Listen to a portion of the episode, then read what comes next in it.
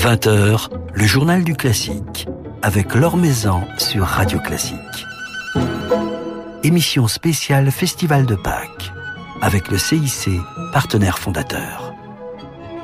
Bonsoir à tous. Après une édition annulée l'année dernière, le Festival de Pâques d'Aix-en-Provence renaîtra ce printemps. Un festival repensé, réinventé, diffusé en ligne et dont Radio Classique vous fera vivre les moments forts et cela du 27 mars au 11 avril. Car l'absence probable du public, les stricts protocoles de restrictions sanitaires ne sont pas envisagés ici comme une fatalité, mais comme une source d'inventivité. C'est ce que nous évoquerons ce soir avec euh, Dominique Bluzet, directeur exécutif, Renaud Capuçon, directeur artistique, et Daniel Ball, directeur général du CIC, partenaire fondateur du festival. Et puis nous poursuivrons cette soirée avec un concert, concert donné par Renaud Capuçon, Edgar Moreau et Nicolas Angelich, réunis au théâtre du Jeu de Paume à Aix-en-Provence autour du premier trio de Brahms. Alors, comment cette édition inédite du Festival de Pâques a-t-elle été repensée au vu de l'évolution de la pandémie et de ses conséquences sur la vie musicale?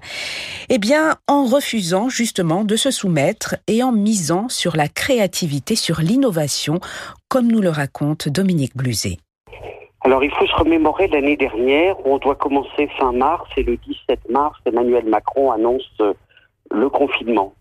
Et là, euh, après un effet de sidération, il y a une chose qui se passe, c'est que nos partenaires, le CIC, mais aussi Radio Classique, tout le monde nous dit, écoutez, on est avec vous. On va faire en sorte que vous vous en sortiez. À l'époque, tout le monde est persuadé que euh, c'était phénoménal, que ça va durer une fois et puis que la vie d'avant va reprendre son cours. En septembre, on est un peu sur cette ligne-là. En octobre, on présente l'édition du festival en se disant bon, ben, ça devrait passer, il n'y a pas de souci. Et moi, en décembre, je commence à avoir des mauvaises ondes. Et je me dis, euh, le CIC a été formidable, il nous a suivis une fois, mais si on lui dit qu'il y a une deuxième fois où on ne fait pas le festival, le festival risque de mourir. Il faut qu'on trouve une solution. Il ne faut pas qu'on soit victime de cette pandémie. Euh, on est dans un rapport au temps qui est différent. Dans les lieux de culture, les, les salles sont fermées, il n'y a pas de spectacle. Et moi, je me dis, il faut qu'on sorte de, cet épisode de manière plus forte, plus inventive. Alors, euh, à partir de là, je me suis mis à rêver d'un moment différent. Je me suis dit, comment faire pour toucher plein de gens? Et là, le CIC, c'est euh, une banque qui accompagne aussi euh, une start-up dans le numérique et notamment dans le monde de la culture. Et en réunissant des jeunes pousses, des entreprises qui s'appellent Nomad Play, qui s'appellent Ozango, qui s'appellent In Livestream, moi j'ai déliré. Et, et, je me suis dit, bon ben voilà, on a une boîte qui prend l'image, mais qui va pas prendre l'image normalement, qui va prendre l'image avec huit caméras. C'est-à-dire qu'on va partir de l'idée qu'il n'y a pas de spectateurs dans la salle, que le plateau est transformé en studio d'enregistrement. Deuxièmement, on a une boîte qui va prendre le son et in live stream. C'est la boîte qui de tout ça gère des flux. Et au lieu d'avoir euh, des captations télé, on s'est dit on va diffuser sur de multiples réseaux qui peuvent être à la fois euh, Facebook, euh, Instagram, un réseau propre au CIC en direction de ses clients, mais aussi un rendez-vous qui est donné à tous les gens qui ont envie d'être à 8h30, à 20h30, présents tous les soirs devant un portail, un peu comme si vous étiez sur Netflix. Et euh, cette plateforme, elle a comme particularité qu'au moment de la captation, vous n'êtes pas passif. C'est-à-dire que ces huit caméras, elles donnent la possibilité aux téléspectateurs de choisir son angle de, prise de vue. C'est-à-dire, vous pouvez avoir une caméra sur les mains du pianiste, vous pouvez avoir une caméra sur le visage du chef d'orchestre, sur le soliste, sur l'orchestre. Vous avez la possibilité d'être votre propre réalisateur. Ça pose beaucoup de questions sur euh, l'évolution, par exemple, de la loi Iago, parce qu'à partir du moment où vous faites ça, les notions de contrepartie pour les entreprises sont fondamentalement différentes. Le numérique, ça rentre pas dans des cotations de la même manière que des, billets, des places que vous émettez. Euh, ça, c'est le premier point. Le deuxième point, c'est que ça réinvente le rapport au concert dans une période où il n'y a pas de public. Et qu'est-ce qu'on va en faire après? Comment est-ce qu'on va le transformer?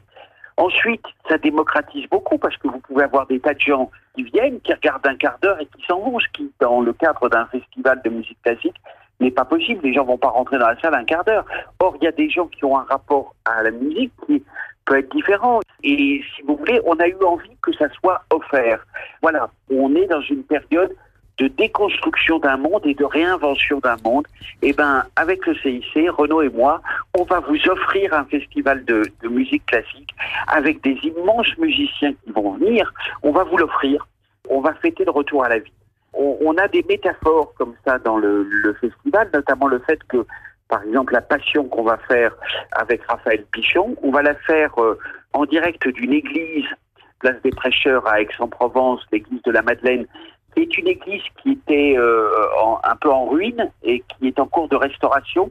Donc dans un bâtiment désaffecté encore, qui est dans sa phase de fin de vie, mais dans le début d'une rédemption.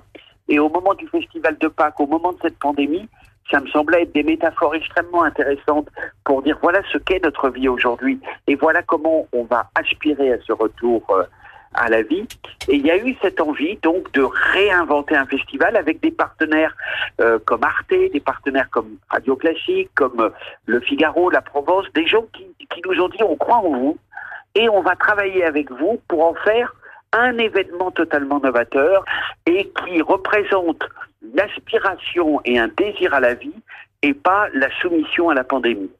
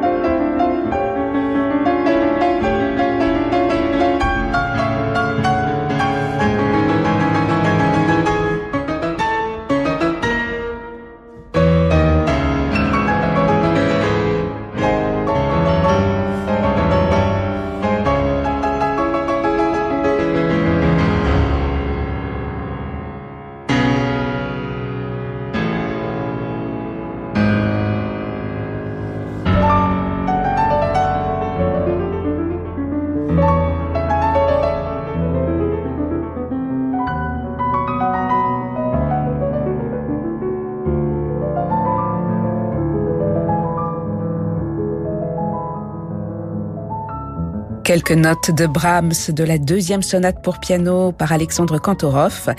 Alexandre Kantorov lancera cette année les festivités exoises. Il ouvrira la nouvelle édition du Festival de Pâques le 27 mars avec l'Orchestre du Luxembourg et Gustavo Rimeno.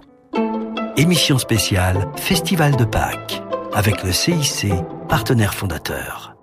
Alors, le Festival de Pâques d'Aix-en-Provence se tiendra cette année du 27 mars au 11 avril. Nous allons justement en évoquer les temps forts avec euh, Renaud Capuçon, dont l'actualité est également marquée par la publication d'un nouvel album dédié à Elgar, enregistré avec Simon Rattle et l'Orchestre symphonique de Londres. Renaud Capuçon, qui a dû revoir sa programmation, porté par le formidable espoir que symbolise le maintien du festival comme il s'en est confié. Ah oui, la perspective exoise, elle nous porte beaucoup. Je pense que c'est essentiel de, de, de, donner de l'espoir aussi. C'est très important que nous, euh, acteurs culturels, avec Dominique Buzet, tous les deux de, de ce festival, avec l'aide du CIC, on soit des porteurs d'espoir. D'abord pour les artistes, parce que c'est très important de, donner la parole aux artistes, qui puissent s'exprimer, qui puissent. Bien sûr, il n'y a pas de public, mais déjà qu'on puisse s'exprimer. On va se, se, voir, se croiser avec la distance et tout est quanti, mais il y aura un semblant de festival, même si, quand je dis un semblant de festival, sur place. Voilà, même si euh, évidemment qu'on n'aura pas de public. Si par miracle on peut accueillir du public, évidemment qu'on ouvrira les vannes. Euh, tout est prêt pour qu'on puisse accueillir du public. Mais ça nous paraissait une, une, évidence de, de, pouvoir faire que la musique soit présente. Et grâce à vous, Radio Classique, et aussi au fait que ça sera diffusé euh, sur le site du festival, c'est très important de pouvoir communiquer avec le public. Alors vous avez dû revoir euh, complètement la programmation, euh, Renaud Capuçon, 16 euh, concerts au lieu des 34 ou 35 qui étaient prévus, des artistes étrangers qui ne peuvent pas faire le déplacement. Cela a été un, casse tête de revoir euh, cette copie. Euh. C'est le propre de tout, toute personne qui organise un festival ou des concerts en ce moment. C'est il faut euh, faire un plan A, un plan B, un plan, C. Donc ça c'était la troisième mouture de, ce festival. C'est un crève-cœur de devoir annuler des, orchestres. C'est principalement des orchestres qu'on a dû annuler ou reporter parce que on n'a pas la garantie de, chaque pays et ça change tout le temps et donc on peut pas se permettre d'annoncer quelque chose qui devrait être annulé au dernier moment. Et dans la plupart des cas, la situation était juste bloquée. Ensuite, moi j'ai pris mon téléphone, mon bâton de pèlerin comme d'habitude et j'ai appelé mes amis musiciens euh, donc on aura un, récital avec Sol Gabetta et Bertrand Chamaillou qui n'était pas prévu au programme. On a merveilleuse chanteuse Barbara Hannigan qui vient donner un, un récital entier avec entourée comme elle adore le faire et comme elle l'a si souvent fait avec son son mouvement momentum, euh, cette chose qui aide les, jeunes musiciens. Donc on va s'entourer, enfin on a entouré de jeunes musiciens pour un, concert avec un programme absolument génial. Et puis euh, on a fait venir aussi la Havshani qui va venir donner un quatuor de Brahms. Le dernier concert sera consacré à deux octuors. Le programme original était censé être euh, une carte blanche avec l'Académie Karajan de Berlin qui ne pourra pas venir malheureusement. Et donc j'ai transformé ce concert en deux octuors, l'un de Mendelssohn très connu et l'autre de Brour, beaucoup moins connu. Et j'ai fait appel à 14 jeunes musiciens français de, talent et qui, qui ont répondu immédiatement à l'appel parce que tout simplement ils n'ont pas de travail en ce moment. Euh, et ce sont des, des c'est une façon aussi toujours de de mettre l'accent sur la jeunesse, ce qu'on a toujours fait à Aix-en-Provence euh, au Festival de Pâques et qu'on accentue encore plus cette année parce qu'ils en ont besoin. Donc on retrouvera l'ADN du festival, c'est-à-dire la, jeunesse, euh, les grandes figures aussi euh, euh, du monde musical. Je pense à, à, William Christie, François-Xavier Roth, Bertrand Chamaillou et tant d'autres. Donc l'esprit du festival de Pâques sera là. L'esprit du festival est absolument là. il y aura une autre atmosphère, quelque chose que, qui va se créer de fait. Et, et puis on, on, attend avec impatience un, un festival 22 qui, qui, qui devrait et qui sera sous le signe de la, de la, la réjouissance. Thank you.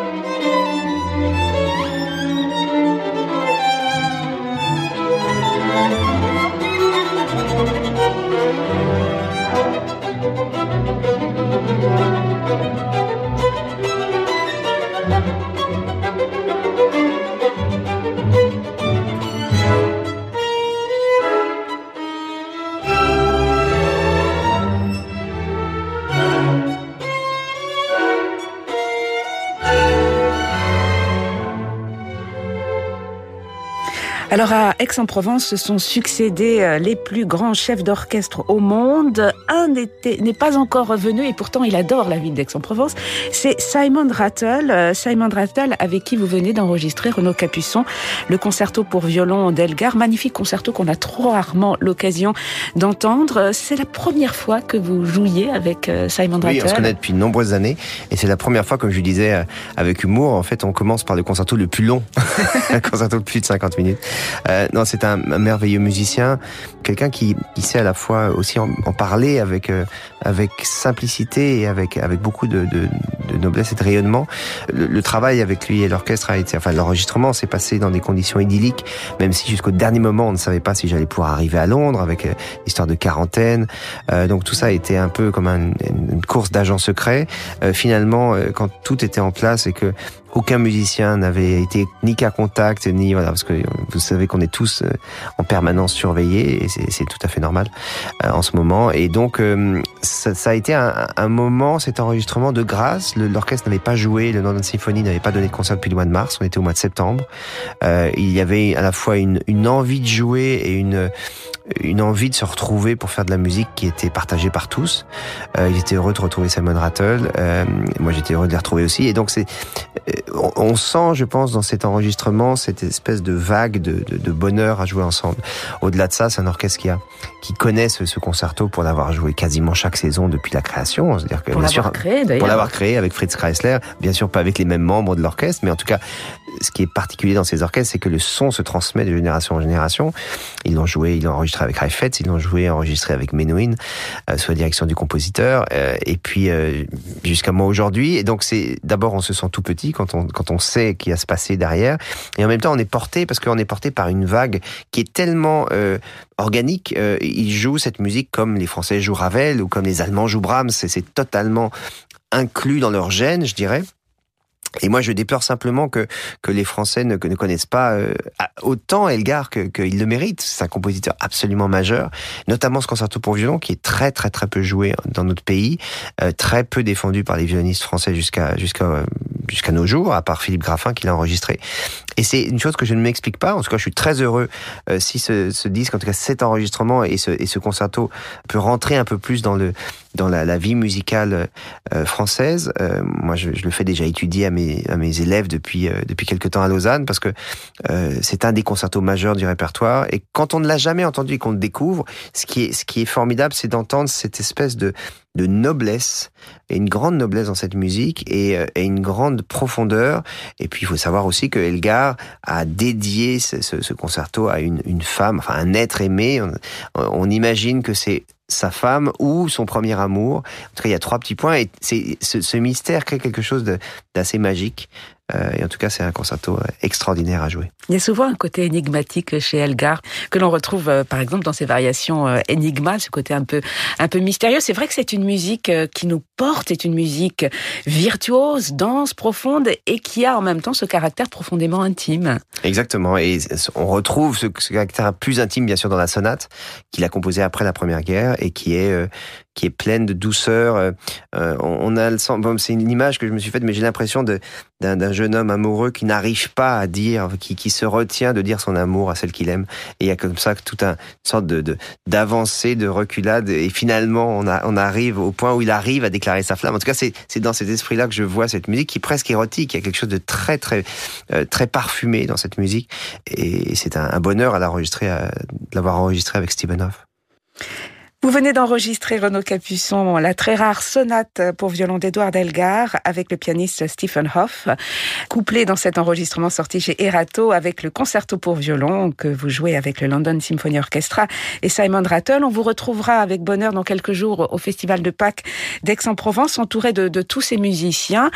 Euh, L'un de ces musiciens qui vous rejoindra à la fin du festival est en ce moment coincé dans une chambre d'hôtel à Hong Kong. C'est Adrien Lamarca qui nous fait partager son expérience expérience si particulière et qui en même temps lance un signal très fort, nous alerte sur la situation absolument surréaliste que nous vivons aujourd'hui.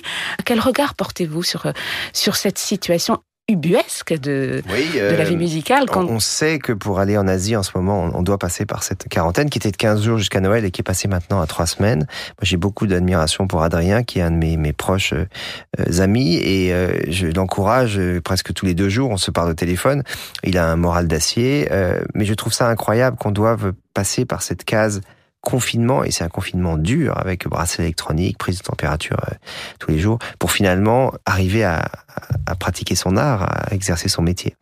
Euh, ça montre à quel point le, le, monde entier est bouleversé, et il va falloir, je pense, des, des mois et sinon des années pour que tout redevienne comme avant, jamais. Je pense qu'on n'aura jamais la même, peut-être dans de nombreuses années, mais je, suis quelqu'un d'optimiste.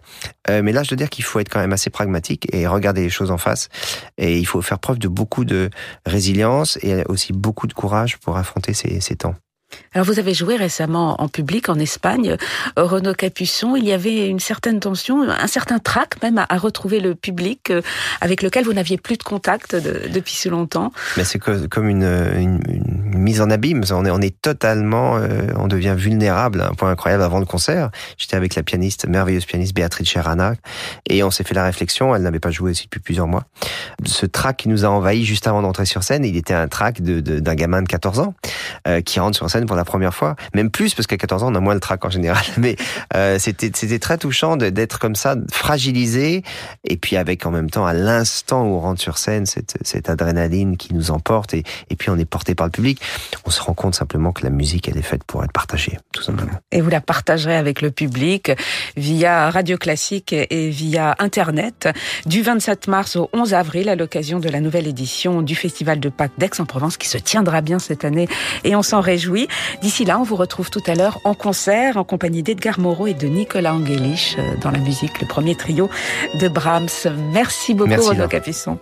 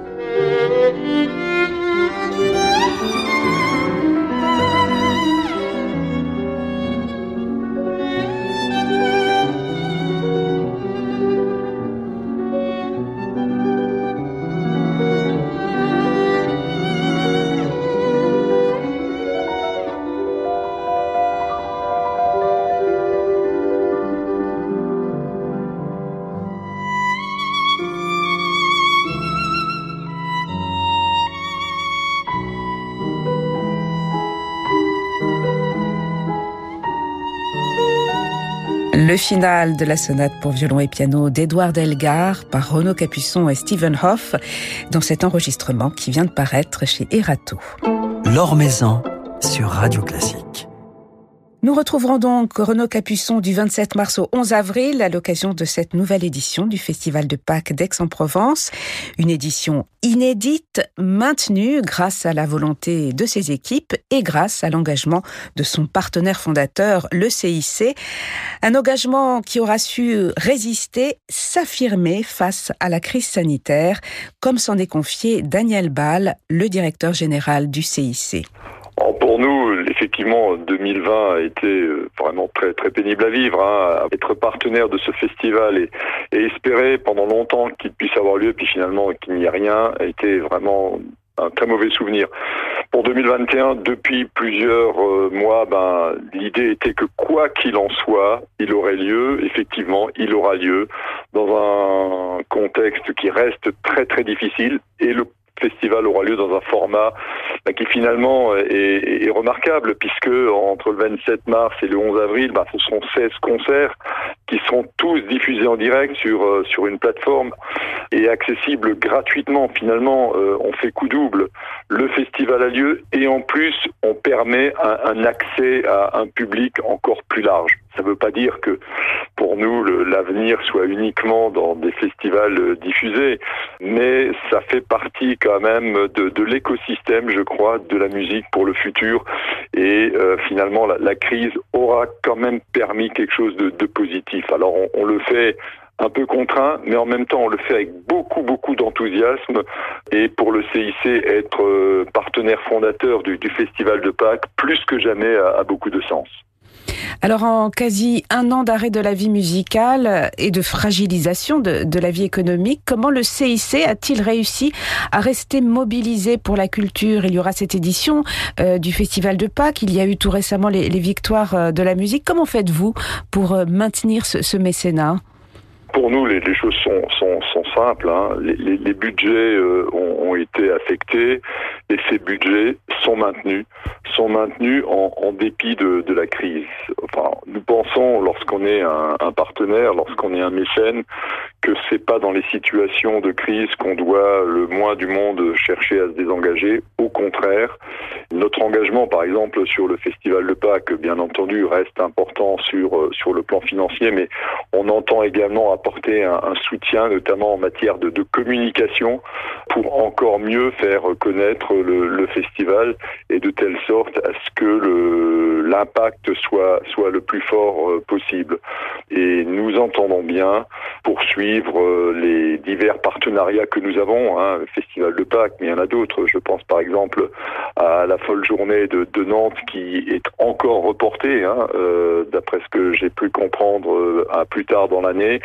Mais là aussi, on, reste aux côtés, tout comme on reste aux côtés des, festivals un, petit peu moins connus, mais qui sont présents du point de vue euh, des, régions un peu partout à travers la France, au travers de nos banques régionales du CIC. Et la musique, la, vie culturelle s'associe pour continuer à exister au, numérique. C'est un défi stimulant également pour le CIC, Daniel Ball, d'autant que vous soutenez de, de jeunes plateformes numériques. Oui, ben notamment euh, InLiveStream qui sera donc le, le support euh, des 16 concerts. Ce sera pas le seul support, mais ce sera un des, des supports euh, très très importants. vous savez, dans notre activité de, de banque, euh, le, le, numérique est aujourd'hui très présent et nous disons toujours que ce numérique doit être euh, au profit euh, du progrès, au, toujours combiné à, à l'humain. Et là, on a la possibilité de le décliner également dans nos opérations de, mécénat euh, dans le domaine de la musique.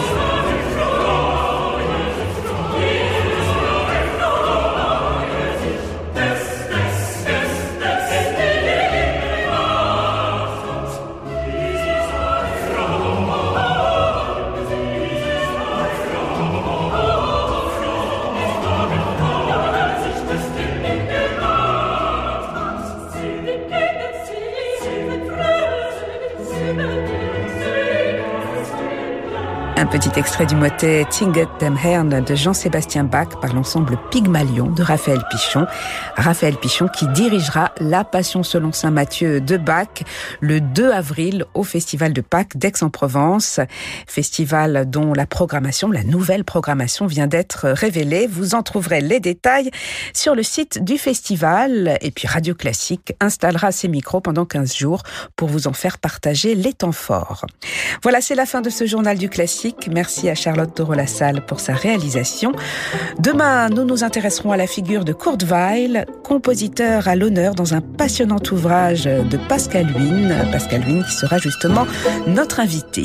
Mais pour l'heure, je vous propose de prolonger cette soirée avec Renaud Capuçon en concert en compagnie d'Edgar Moreau et de Nicolas Angelich. À tout de suite.